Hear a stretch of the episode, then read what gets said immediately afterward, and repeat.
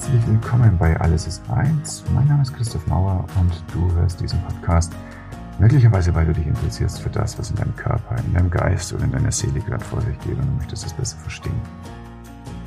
Bevor es richtig losgeht, auch für diese Folge, ich möchte betonen, der Alles ist eins Podcast dient ausschließlich allgemeinen Informationszwecken und stellt keine Ausübung von Medizin, ärztlicher Heilkunst oder anderen professionellen Gesundheitsdienstleistungen dar einschließlich der Erteilung medizinischer Ratschläge. Insbesondere wird durch das Anhören des Materials oder die Lektüre von Zusatzmaterial keine Arzt-Patienten-Beziehung begründet. Die Nutzung der Informationen in diesem Podcast oder von Materialien, die mit diesem Podcast verlinkt sind, erfolgt auf eigene Gefahr. Der Inhalt dieses Podcasts ist nicht als Ersatz für eine professionelle medizinische Beratung, Diagnose oder Behandlung gedacht. Hierfür ist der persönliche Kontakt mit Untersuchungen und individueller Behandlung notwendig. Die Hörer, was bist du? Sollen medizinischen Rat einholen, wenn sie krank sind oder krank sein könnten und sollten in solchen Situationen die Hilfe von medizinischem Fachpersonal in Anspruch nehmen. Im Abspann sage ich dir meine E-Mail-Adresse, unter der du mich auch ärztlich erreichst. Und möglicherweise ist gerade ein Zeitpunkt in deinem Leben, wo du eine Behandlung haben möchtest, die über das hinausgeht, was derzeit ist. Ich freue mich von dir zu hören. Und jetzt geht's los. So, dear listener, this podcast is for general information purposes only and does not constitute the practice of medicine, medical healing, or other professional health services, including the giving of medical advice. In particular, no doctor-patient relationship is established by listening to the material or reading of any additional material. Use of the information in this podcast or any materials linked to this podcast is at your own risk. The content of this podcast is not intended as a substitute for professional medical advice, diagnosis, or treatment. This requires personal contact with examination and individual treatment. Listeners should seek medical advice if they are or may be ill and should seek the help of medical professionals in such situations. So now please a warm welcome for Jennifer Chesak, who will introduce her latest findings and her book, The Psilocybin Handbook for Women. What we're going to talk about today is your latest book, and it's um, The Psilocybin Handbook for Women. And I came across that book uh, when I was researching for uh, the specifics of the um, of how psilocybin works in women because it is different to how it works in men. And that has something to do with the cycle, uh, but also with the distribution of serotonin receptors in the brain, which is a specific thing for females. And oh, I, I studied medicine and I worked in neurology and then did intensive care and all that. So I was deep inside uh, neurotransmitter and receptor stuff. And I never heard of that before until I came over your blog article. Oh, thank you. And yeah. yeah, I thank you. you enlightened me in that. Could you please tell um, our listeners why there is a need for a specific female approach to psilocybin and what does it mean beyond the scientific stuff? but also when it comes to the ritus of the of the passage, the rites of passage, so to say. Yeah, absolutely. A great question. So what we're learning is that psilocybin likely affects the female body a little bit differently than it would affect the male body and that probably has to do with the binding the ser- serotonin affects like the the uh, binding receptors or it affects binding at the receptor site is what i'm trying to say. And so we have to we have to look a little bit deeper at that in the research. I think that's really important that we continue research on that. So this is just some preliminary information that we have. But it also likely affects the menstrual cycle which we can discuss later. I won't get too deep into that right now but I think it's also important to consider that there are major differences in the lived experiences of men and women. And women are more disproportionately uh, affected by things like PTSD, chronic pain, depression, anxiety. There are a lot of conditions that just simply disproportionately affect the female body, or they may affect the female body slightly differently. And what I started learning when I started diving into the research was that actually more women are using some, psych- psychedel- some psychedelics more than men are, which surprised me. But then the more I dug, it didn't surprise me. And the reason for that is because I think women are really using psychedelics to self treat. And that comes out in surveys and polls, including the uh, 2020 Global Drug Survey, shows that women are using psychedelics to self treat instead of using them recreationally, which men tend to do. Not that there's anything wrong with using psilocybin recreationally. We're just noticing that women are turning to these med- plant medicines to self treat. And the reason that really doesn't surprise me um, as a woman in the in the United States, where healthcare has a lot of problems, um, we in so women were largely excluded from early stage clinical trials until about the 1990s, and so that's had some dramatic ramifications for how we treat conditions in the female body. For one, I can look at this timeline that I always like to share when I am being interviewed because I think it's really, it really illustrates this. So men had a drug for male sexual dysfunction in 1998 and everyone knows what that is. It's Viagra. It's like this common household name at this point. And at that point in time, we didn't even have an accurate picture of what the clitoris looks like. So it has all this internal structure.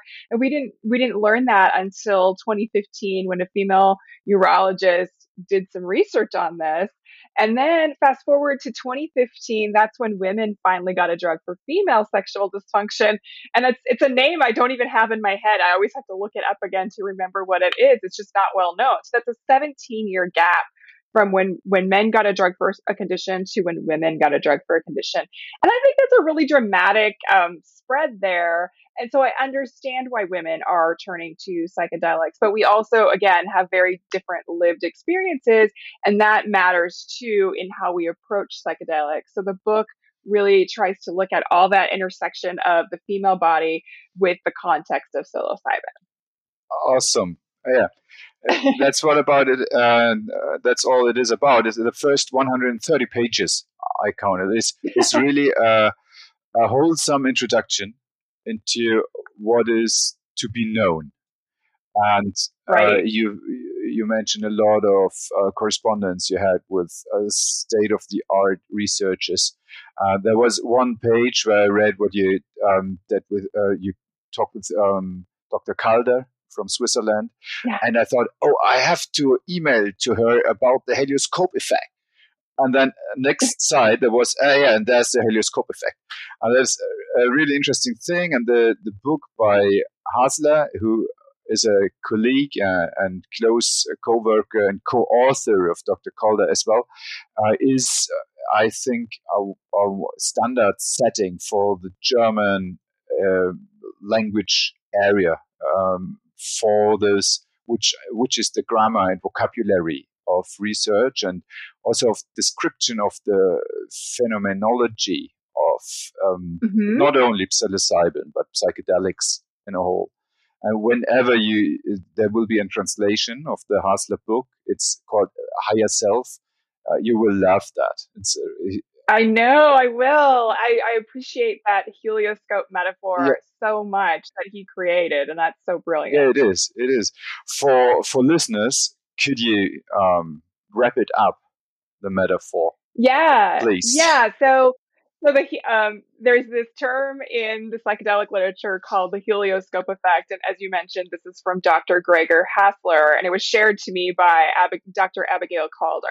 And so, what it is is that a helioscope is an instrument for looking at the sun because you're not supposed to look directly at the sun, of course. And so, when we are on psychedelics, we have our own sort of helioscope effect where um, we are so when when we think of a helioscope as an instrument for looking at the sun it protects your eyes and also it gives you almost like a new filter of the sun so you're seeing it at a different perspective and in a safe way right? So when we are on psychedelics we have a very similar effect happening where we can look at trauma almost viewing it through a helioscope if you will and that gives us this safe distance to view the trauma from and we can also reprocess it in a different way because not only are we viewing it from a safe distance, we're getting a new filter for it. And so it, it seems like that is such a great metaphor for explaining this, the way that we can process traumas on a psychedelic. So I love that. Yeah, exactly. So if you would burn your eyes when looking directly into your sun. You would burn your soul if you look into your trauma again and again. But the helioscope effect of psychedelics prevents this burning and, and helps to heal. Yes. It is, yeah. It's great. And it's it's like almost as if we are stopping the triggering response that we have to thinking about our trauma or looking at our traumas. It reduces those triggers that we tend to have. Yeah. Yeah. That does not mean that uh, instead of triggers there appear glimmers, but it there's still a trigger, but right. it has not the same impact uh, into exactly. Yeah. So well said. Thank you. You thank you. thank you. All right. I totally love your enthusiastic way to, to look into the not only the subject but also talking about that. That's the, you know all your blog articles, everything I heard from you and other podcasts. There's such a um, a lot of fire inside. Thank you. Yeah, I'm very passionate about women's health, especially. But as we dig into all of the research on psychedelics, I even get more excited about that because I do see so much potential for psychedelics to help with women's health, especially since it seems like women's health is often put on the back burner. It is. It is. Also, in clinical studies, uh, and it is explained with the uh, simple claim because it's too complicated because of the cycle. So they are yeah. excluded from clinical trials because it's too complicated. But here you go, clinicians, try all the medications, try all the protocols we invented on male individuals and, and male study mm-hmm. groups, and do your very best. Uh, have luck. Yeah. Absolutely, yeah. So you benefited yourself from psilocybin with women health issues yeah. So just to kind of take a step back and explain my history with women's health. Um, so I have a condition called endometriosis, and that affects one in 10 people assigned female at birth. Occasionally, very rarely, it can affect the male body as well. But for the by and large, it mostly affects the female body. And it takes on average about 10 years for women to get a diagnosis of this condition, which can be really frustrating. And there's not adequate treatments and there's no cure for it. It's a very painful condition and affects every facet of your life. And it certainly has done that with mine.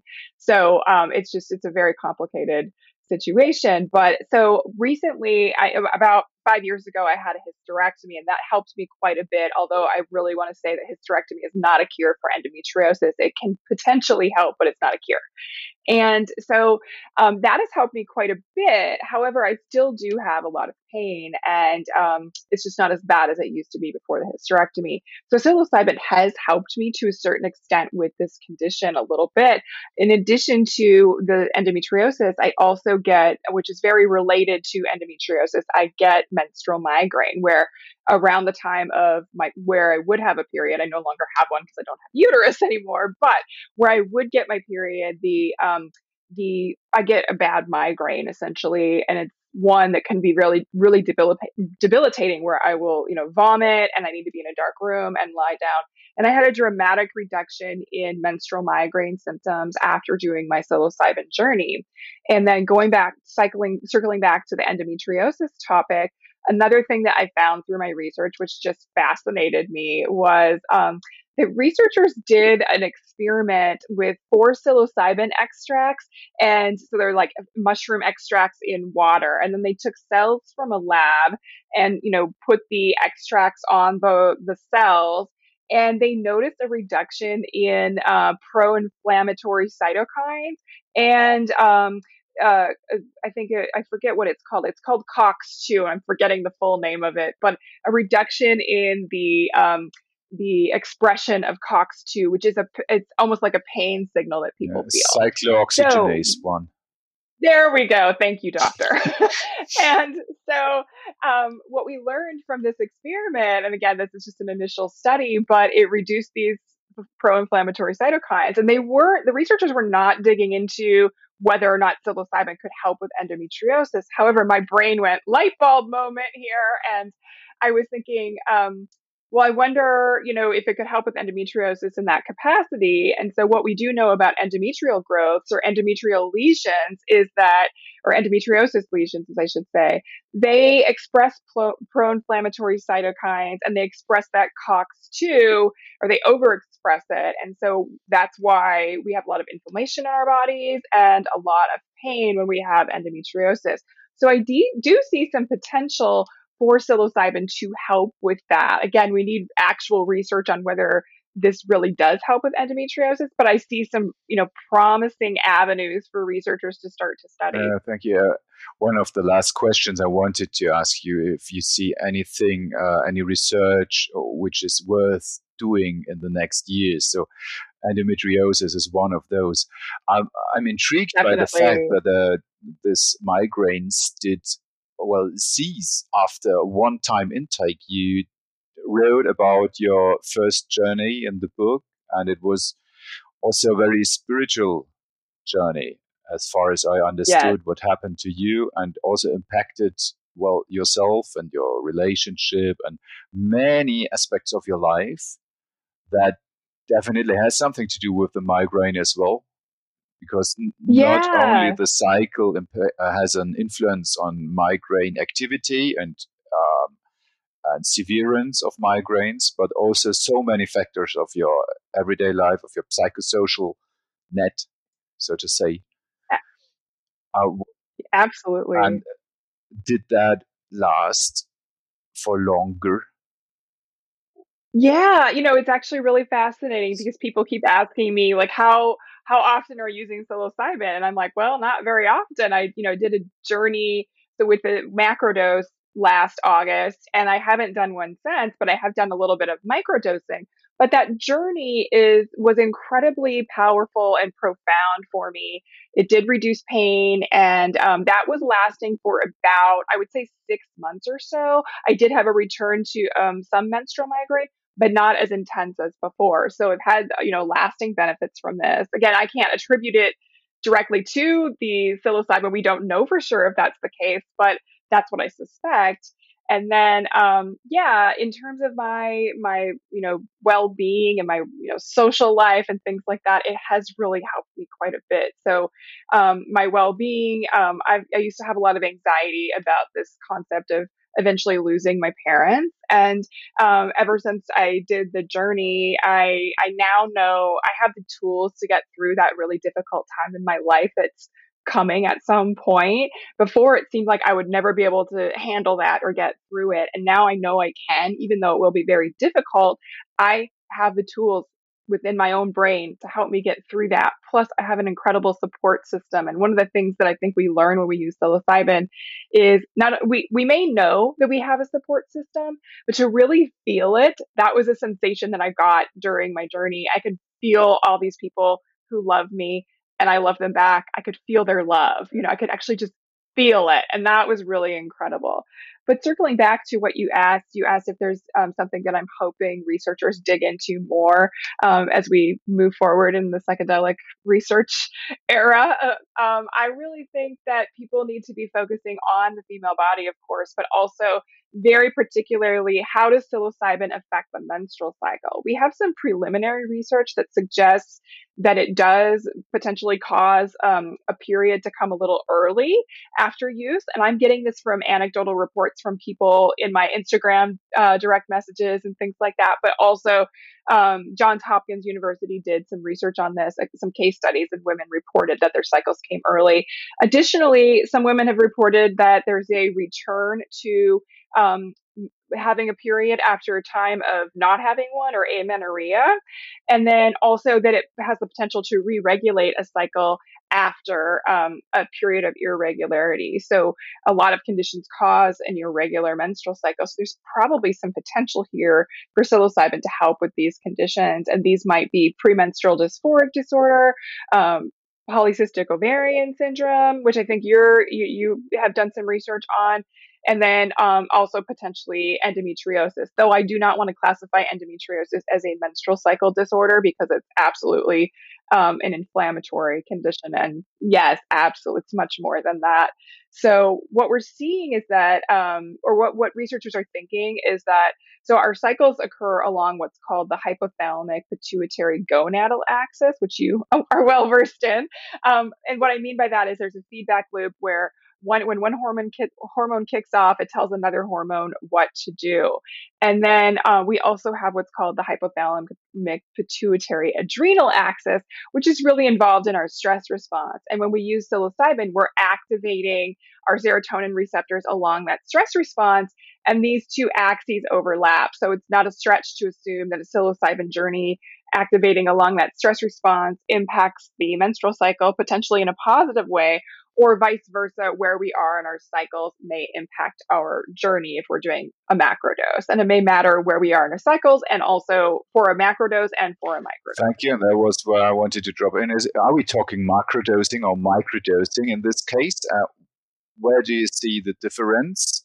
Um, also, how to sure. integrate it in your everyday life. You can't be macro dosing each weekend. Right. Yeah. If you were macrodosing every weekend, um, you know, you would build up a tolerance. And of course, who has the time for that? You know, because you do want to block out quite a good amount of time to do a macro dose. So I would see that people could be macro dosing, um, you know, once or twice a year, maybe more, maybe a little bit more, but not too frequently. And then with, uh, and it may matter where we are in our cycles. I did talk to an indigenous wisdom expert, and she shared that it's probably better to do a macrodose near your ovulation time rather than as we get closer to our menstruation. And that is simply because our bodies become a little bit more insulin resistant in the luteal phase, which is the second half of our cycles. And, um, uh, you know, so it's really hard. So a macrodose can be kind of energy depleting on the body and that can be much more difficult towards your cycle i mean towards your your bleed. So when you're closer to ovulation you have more sort of energy availability in your body. So that was one thing to consider. And then um, in terms of microdosing so if people don't know a microdose is almost like a tenth of a gram, um, you know, around there.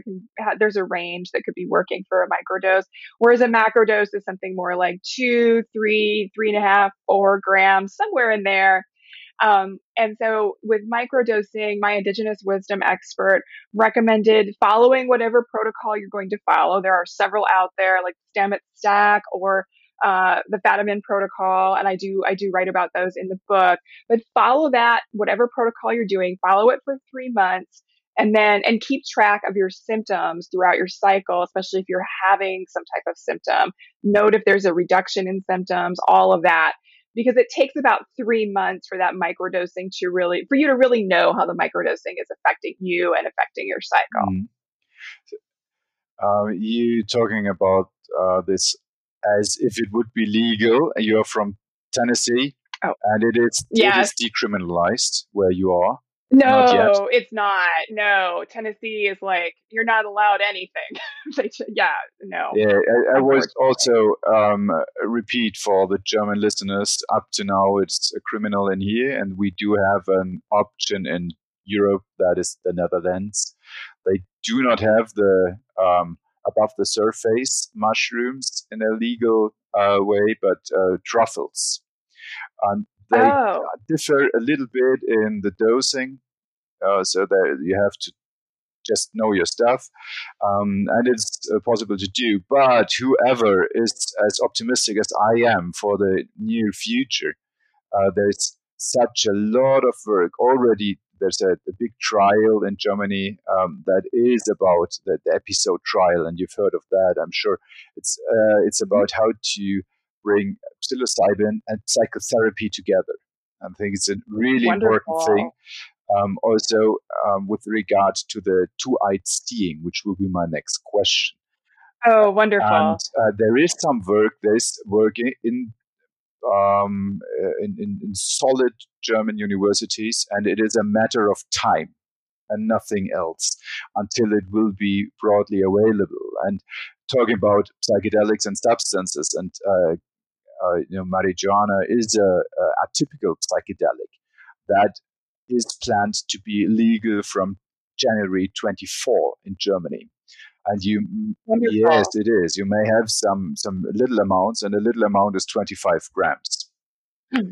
Oh, wonderful! Okay, so, that's yeah, great. that's that's a the solid um, work uh, that what was done there, and it's it's pretty awesome for many people and helps them to self treat conditions that are unseen by the medical community. So coming back to seeing and unseeing and two-eyed seeing, and that is integrating indigenous wisdom and your reference to your nature medicine woman together with Western medicine protocols. What do we get from that? And where does that lead us to? Yeah, so the two eyed seeing concept, for anyone who's not familiar, is um, a concept that was introduced by a Mi'kmaq elder named Albert Marshall, and he was from the es- Eskasoni First Nation, I believe. And so he brought this idea to, um, you know, mainstream Western science, where we need to be bridging Western medicine uh, and all the research that's coming out um, with with indigenous wisdom. So science is a process, or we all think of science as a process of doing things over and over again to reproduce similar results, to confirm those results. But that's exactly what indigenous cultures have been doing for centuries with especially psilocybin, which is, you know, considered a sacred substance. And so it's really important that we bridge these two. And I think that's when we get the best results for people. And that's because if you think about the context of um, there's a term in psychedelic language called set and setting. And so what that means is that as you're going into a journey, you want to be in the right mindset. And um, because your mindset matters going into it. If you're all stressed out or panicked, um, it could lead to a difficult journey. And then setting is what's around you. So your your environment, who's around you, do you feel comfortable in your environment? Are you inside? Are you outside? And so a lot of our practices surrounding set and setting really come from indigenous wisdom and or indigenous traditions. And so I think those lend us um, having a to having a really good ex- or a, a, the potential for having the best experience possible is when we really focus on those indigenous practices that do help really calm your mind, calm your body, and keep you in a in an environment that's really conducive to having a better journey. Um, so yeah, and it's just important to honor the um, the indigenous cultures that really gave us psilocybin in the first place. Mm. Talking about a better journey as compared to a bad journey, or uh, usually refer, uh, refers to a, a bad trip. What is a bad trip? And you wrote it appears more often in women, as far as I understood. There's a reason for yeah. that. But what do you do to prevent a bad trip, and what would you recommend doing when it happens, uh, despite all uh, measures taken up front? Yeah, I, this was really great information from um, Abigail Calder. She was amazing to talk to. Um, but she she talked a lot about yeah, we do do need to acknowledge that people do have bad experiences, or oftentimes what we're trying to call them instead is challenging experiences. Because what we're learning through research is that even when people do have a difficult or challenging experience in psilocybin, it could it could be really profound. So people do report that it's even though they've had a difficult trip, it's one of the top, it's their top 10 most profound experiences of their lives. So a challenging part of it, you could just have a challenging part of a trip. Your entire trip could be really challenging. It just really depends.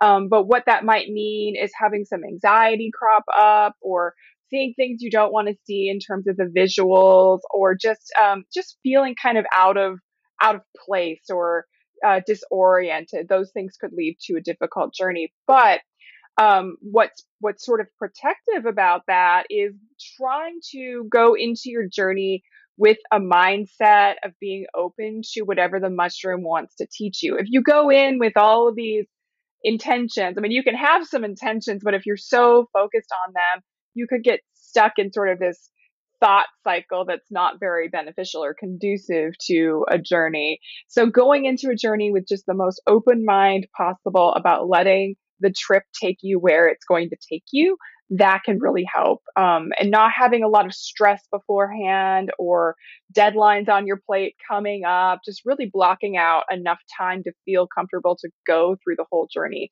I think that can also be really protective. Um, in terms of getting through a difficult journey, if you're if you're experiencing one, you know, lean into your tools that you already have within your body to calm yourself, sit with the discomfort, that sort of thing can really also help. It did help me. I had a difficult spot in one of my journeys, and um, it was it was it was good to just sit with that discomfort a little bit even though we don't like to sit with discomfort. It was really important for me to do that. Besides i couldn't do anything else. I couldn't unsubscribe from the journey. I couldn't end it. I just had to write it out and it was okay and it really was profound for me. Well there is a drug that would end the hallucin- hallucinogenic effects of psilocybin at once uh, which is oh. risperidone and it's okay. an antagonist for the serotonin receptor group, but it mm-hmm. well, it is not recommended to do that because if the trip does not feel comfortable, then th- there is a reason for that, and then you you just have right. to to sit through that, and it depends so much on the setting, um, to well how you uh, how you are guided through this, I guess. Right. Absolutely. And, you know, I think it was uh, Dr. Calder who brought up a really important thing, and that is that whoever you're with, if you're with a guide or a psychedelic assisted therapist, um, who's, who's ever with you, helping you navigate the journey, they shouldn't necessarily be interfering with your journey. It should be kind of unfolding as it is, but they're there to keep an eye on you, keep you safe, um, help you if you do come up with a, a difficult part, but not really interfering with that process and that that because that could that could sort of interrupt the whole thing that you have going on yes. so that was an important thing that she mentioned well that is a kind of surrender to the wisdom of the mushroom so to speak uh, for for yes. both sides for the the one who takes them and the one who guides him uh, just accept that you have you don't have to, to jump in at every occasion and and uh, try mm. to to form the route which won't work anyway. right. Yes. Yeah. Absolutely. Yeah. Um, there are, if you if you think microdosing, uh, there are some specific fields that affect uh, women but men as well. So one might be uh, potential sexual health benefits, but also, and I was uh, intrigued to read that when it comes to parenting. Oh yeah. Yeah. Oh, yes. that was a surprise yeah. for me to read because uh, I grew up in a time where uh, Germany was heavily influenced by the American war on drugs. The German oh, sure. German culture is heavily influenced by American culture in many many ways. So something that happens in the U.S. happens ten years later in Germany. That is hip uh, hip hop and gravity and uh, grunge and everything like 10 years later and also the war on drugs came 10 years after the um, the vietnam war so then okay. it reached germany and we did have um, uh, slogans on t-shirts uh, as pupils with um, uh, strong without drugs stuff like that so people are primed that taking drugs is inherently uh, dangerous and will risk your life and you will, will go down the drain to, to some very unpleasant state, not only during your journey or trip, as it was called then, but like all your life. Right. That does not happen on psilocybin. No. That is one thing. It is one of the safest substances to consume, despite not being very funny each time but it's one of the safest. But then you come up with parenting, and what is the point with that? That it's a, so counterintuitive to what I just told you about my socialization with substances. Yeah, it, you know, obviously the war on drugs in the US and any ramifications that the US spread to the rest of the world with that have have created a lot of damage and misinformation or disinformation about these substances. So, um, yes, as you mentioned, psych- uh, psilocybin is one of the least toxic substances. If we're talking about drugs, um, it's on par with marijuana, right, in terms of its toxicity, very low toxicity. So that's great. And um, in terms of parenting, what I discovered is that certainly we have to consider whether or not um, someone who is pregnant uh, might benefit from psilocybin use if they're having a mental health disorder that needs treatment. And so the people, the experts that I talked to said, yeah, we need to take that into consideration. And for example, I, the indigenous wisdom expert that I worked with, she talked about how um, when she was pregnant, she was grappling with alcoholism and her alcohol use disorder, and um, she used psilocybin while pregnant to abstain from alcohol. And so there was certainly no harm done to her child. And there's no evidence of harm out there from psilocybin on pregnant people. We're not doing studies on pregnant people, of course, but we need to take that into consideration that, um, you know, the indigenous cultures have done this historically. And then with breastfeeding too, I incorporate a bunch of information in the book on the half life of psilocybin. So if for for example, if you did if you wanted to use psilocybin while breastfeeding and you were worried about any of that being passed on to your infant, you can you know manage strat create strategies around your usage with especially with microdosing for breastfeeding. So that information is out there.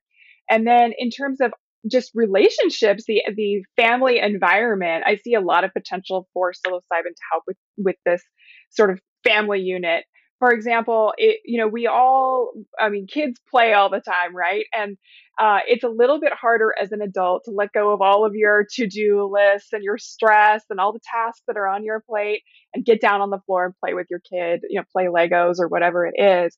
And so psilocybin helps us get back to this state of childlike wonder and awe and so I'm not saying that people need to, you know, be tripping while they're caring for their kids. That's not what I recommend. Um, however, if you go and do a journey, you, there's a little bit of a lasting effect linking you back to that childlike state of wonder and awe. And so I think it helps people feel much more present with their kids, being able to play, get down on the floor, enjoy that time. It helps reduce some of the stressors of parenting and then also a consideration is helping to end cycles of trauma. So there, there are these things called adverse childhood experiences, or in scientific literature, it's called ACEs for short. And so ACEs are things that happen in childhood that were traumatic. So that could be living through a war, living through a natural disaster, having um, abuse or neglect in your home, domestic violence in the home, living through systemic racism. All of these things create or are adverse childhood experiences, and they actually alter your stress response and they can alter your DNA that you pass down to your children. And so oftentimes we don't have any control over how many adverse childhood experiences we've had. One in six adults has had four or more four or more ACEs. And when you've had four or more ACEs, your child is more than three times more likely to have four or more ACEs themselves. And so we have this problem in our society of just passing this trauma down. And so I see potential for psilocybin to help ease some of the stressors and um, things that we're facing with our own traumas so that we en- help to end these cycles. Now, we may not be able to do anything about passing down the the, gen, the gen, genetic aspect of it. However, um, trauma can occur because we're perpetuating the things that we learned from our own childhood. So if we grew up in a very volatile household, we may end up having very volatile households as well. And so that environment can also pass it down. And so I see that's where I see the potential for psilocybin to help in sort of stopping the passing down of the ACEs. Because one of the things that's really protective for children in terms of preventing them from having ACEs is having this really healthy family environment. And we, so if we can do all the things that we can to create that healthy family environment, we're setting the kids up for success later on. Is the most precise and concise definition of um, passing trauma over generation that I ever heard. Thank you very much for that. I don't know oh, Thank if, you. if everybody understood what was said in the last five minutes. This is really, really important. Not only considering a behavior and how you treat your kids and how you treat yourself, which is the same essentially, but also you talked about epigenetics. So there is something how the book of your life, the book of your DNA is read uh, the words may be the same from one individual to the other, but how you pronounce them, how often you read them, how much you get stuck with one word and don't come to the next paragraph. That is epigenetics, and that is something that deeply impacts our life, our behavior, um, well, really on the surface, and also how, it, well, how diseases will come up in your life and influence your later health. That, yeah, thank you for yeah. the awesome uh, explanation. You're welcome. And, and just continuing this talk about ACEs, I think it's really important to know that that permanent that that changing of your stress response there's some permanence to that and so when a child who's had some aces gets into adulthood they're more they're disproportionately more likely to have things like type 2 diabetes obesity all of these things that affect our metabolic health and so your life history really keeps informing um, the things that you go through down the road in terms of your your health. Um, and so one thing that really surprised me when I was doing some of the research uh, was that if you've had four or more ACEs, you're more likely to have worse menopause symptoms. This circles back to the women's health aspect, which is really interesting um, that our traumas could affect how we go through our experience in menopause. And so, you know, we we also don't want to be passing this trauma down to kids and then affecting their physical health as well in terms of increasing their risk for type 2 diabetes, um, obesity, high cholesterol, um, uh, all of these things uh, that could then con- continue to affect their lives going forward. Yeah. Yes, that is obesity definitely is an answer to stress. All I recently read a chapter, a book chapter on that, and I see if I can send it to you. I've got it on paper, uh, but I do my very best. I will mail that to you afterwards you.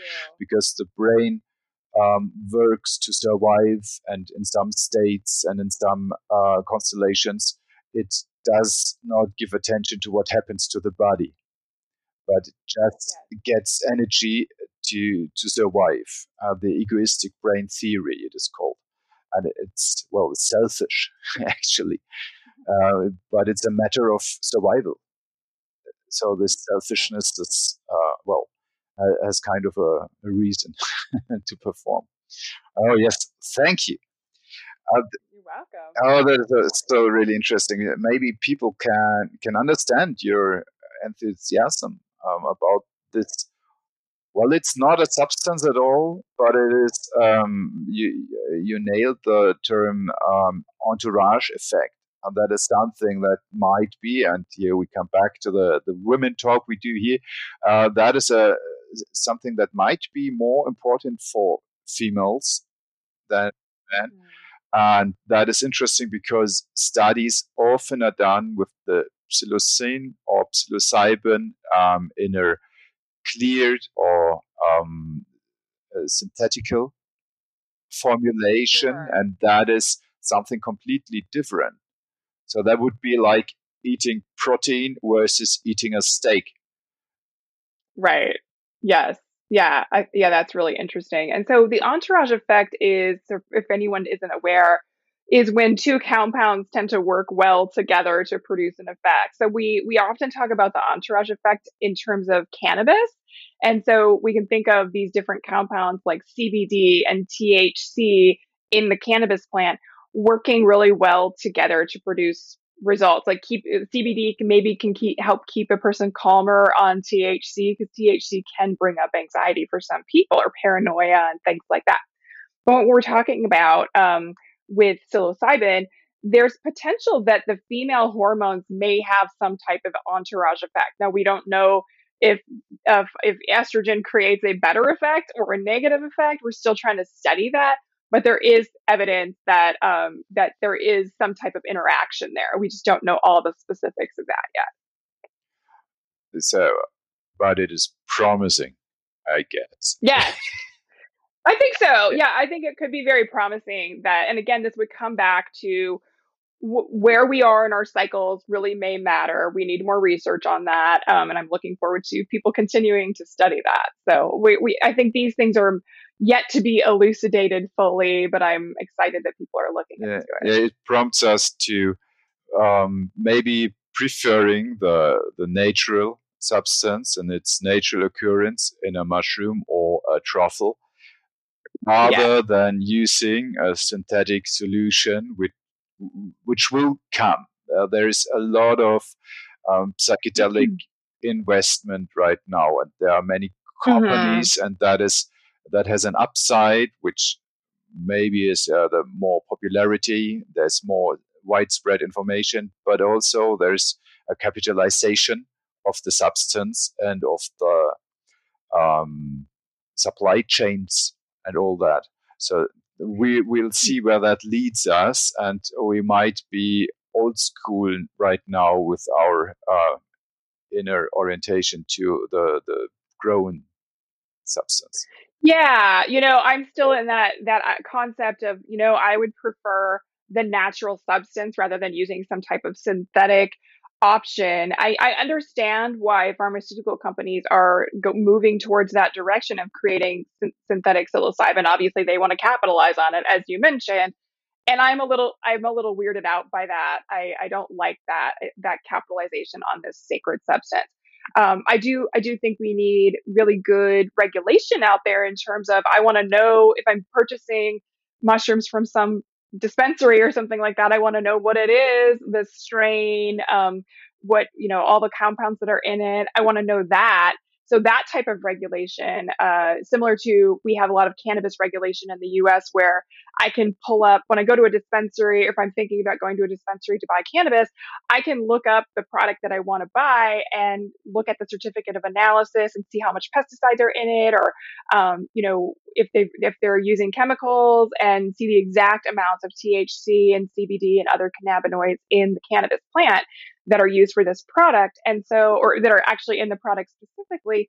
And I think that is really important. And it would be helpful with psilocybin because if you're ordering psilocybin capsules on, you know, on a back channel or something like that in an underground fashion, it's always beneficial to test your substance to make sure there's not something in it that you don't want to ingest. And so, um, so I do see I, I do want natural the natural part to the natural substance of psilocybin to have greater access for people and for people to feel safe purchasing it. That's important.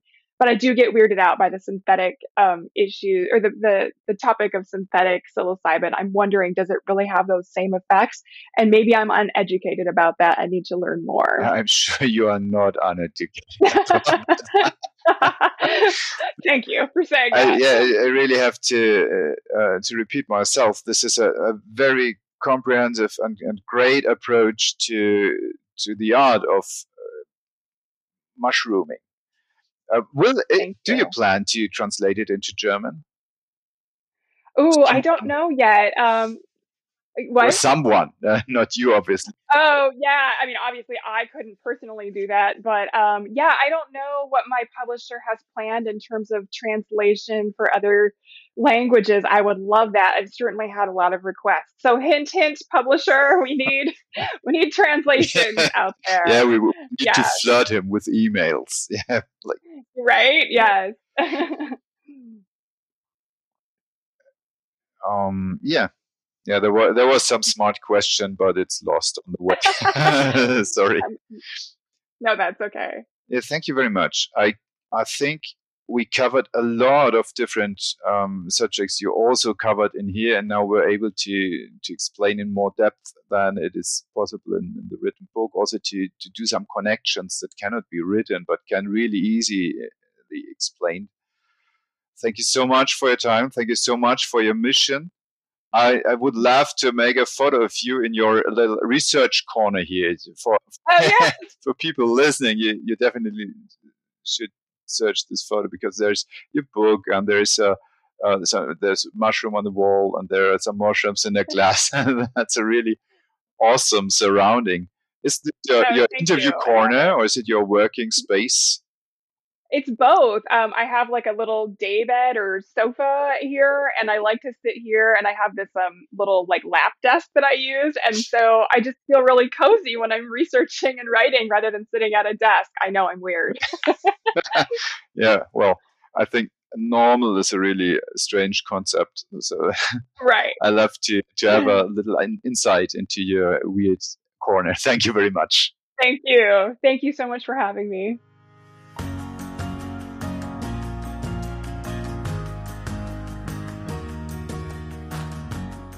My dear listener, while I'm recording this, and maybe while you are listening to this episode, psilocybin containing plants are uh, all over the globe wildly illegal, and I definitely would not encourage you to do anything illegal or that might get in trouble with authorities. This being said, if you still want to use psilocybin containing plants for whatever reason, then you might as well do it in a way that will help your health and not endanger your mental or your physical health. So we get three key learnings from this interview, I guess. The first is psilocybin affects the female body differently than the male body.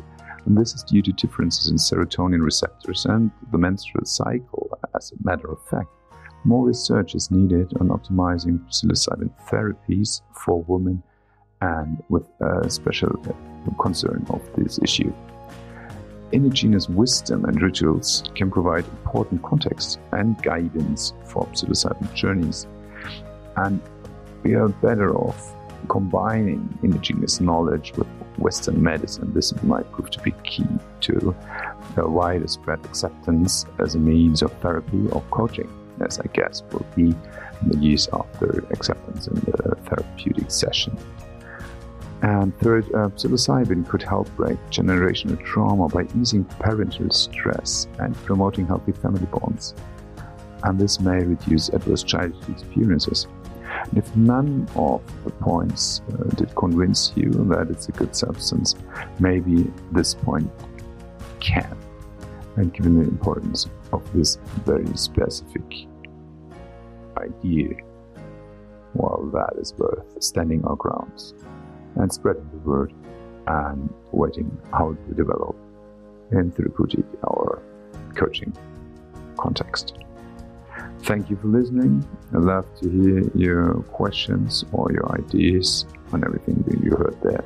You'll find the link to this really awesome book, which I highly recommend in the show notes. And now stay tuned for everything that will come from Jennifer's blog or from her pipeline of books. Um, and stay tuned for the podcast. Thank you.